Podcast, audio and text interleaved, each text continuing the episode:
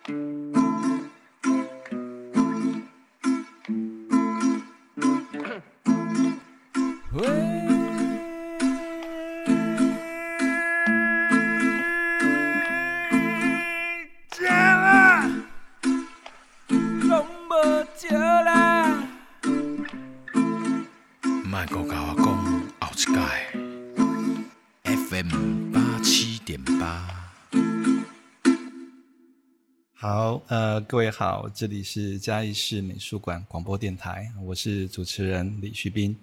那今天很高兴为你们请到两位呃在地嘉义的创作者，一位是呃刚才一开场帮我们介绍树洞之音的钟欣怡，她是不可无料剧团的主持人，然后另外一位是倪翔，也是我们的视觉艺术家，他也长期的在嘉义这边做一些驻地的创作。那我们今天这一集主要就是啊、呃，来跟各位谈一下艺术创作这件事情。那我想很多的呃市民朋友其实基本上对于创作这件事情都有很大的兴趣跟热忱，可是对于创作这件事情到底怎么跟呃在地连接，或是它跟啊、呃、日常生活之间的关系，其实是有一点呃可能不是那么清楚。那我们今天就刚好趁这个机会，请这两位的。创作者来帮我们一起聊一下，或是在那互动过程中谈一谈创作跟在地的一个必要。那首先我先请教一下，就是倪翔委员，那我们就是呃艺术创作它的在场的必要性到底是怎么样的？它为什么一定，比如说我们在嘉义，那为什么一定在一定要在这个地方？那在这个地方它有什么样相关的特别？那。对啊，就是其实我第一次意识到这个问题，应该是在大二的时候。就那时候我是念高师美术系，然后偶尔会回家。那你诶，那可能在学院里面的作品或绘画，它是有点像，有点像大家在想梗到底要干嘛，或是大家有点像一半有工艺的状况，就是哦，大家要把作品做完整，做科系。然后那时候，那时候就，诶，不知道为什么就很不以为然，就觉得这样，这样，这个东西真的有趣吗？这个东西真的是艺术吗？然后那时候就会会，但是我跟家人还是感情蛮好，所以有时候会常常跟着家人去公园逛，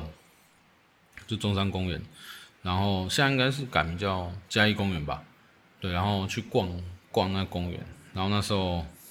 就是听我爸那边介绍。诶，他在公园里面做了一些乱七八糟的东西，然后他又说：“诶，不能跟你你拍就好，你不要跟人家讲说这里是公园，会被罚钱。”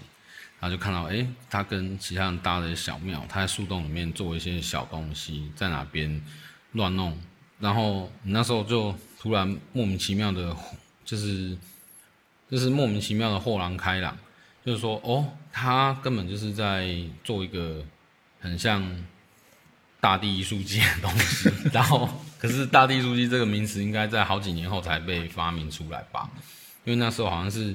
可能或者是早到发明我不知道，因为那时候应该是二零零八年的时候，而且就是那时候还拿着大台的 VX 两千，可以直接调光圈，然后他还是过火线一三九四那种大台，然后扛着它去拍他拍我爸，然后那时候就觉得，哎，这个。他作品占地数千坪，然后坐落在各个地方，嗯，突然就觉得那时候就突然觉得说，哎，这个东西虽然我爸他的观念就是很奇妙，他就常常跟我说，哎，你做作品不要花钱，你去捡你去捡东西来就好，你去捡东西来做，然后然后但是他又跟我说，你应该要常常去看文化中心的展览，他们的。水彩跟水墨油画画得很好，这样就是就是他其实那时候我还蛮清楚知道他应该不知道自己是在做艺术，或者是他正在做一个很前卫的东西，哎呀，就是他那时候是退休，还是濒临退休的老人这样子，对啊，那是我第一次意识到在地性其实是蛮。蛮是是蛮有趣的东西，是很有趣的东西。啊，哦，我稍微跟各位翻译一下哈。V 叉两千哈，其实是很早，就是其实啊、呃，我们从以前 VHS 跟 Beta 转换成为 DV 时代的哦，那个时候非常经典的、知名的那个录影机是 DV 小小 DV 带 Digital Video 的。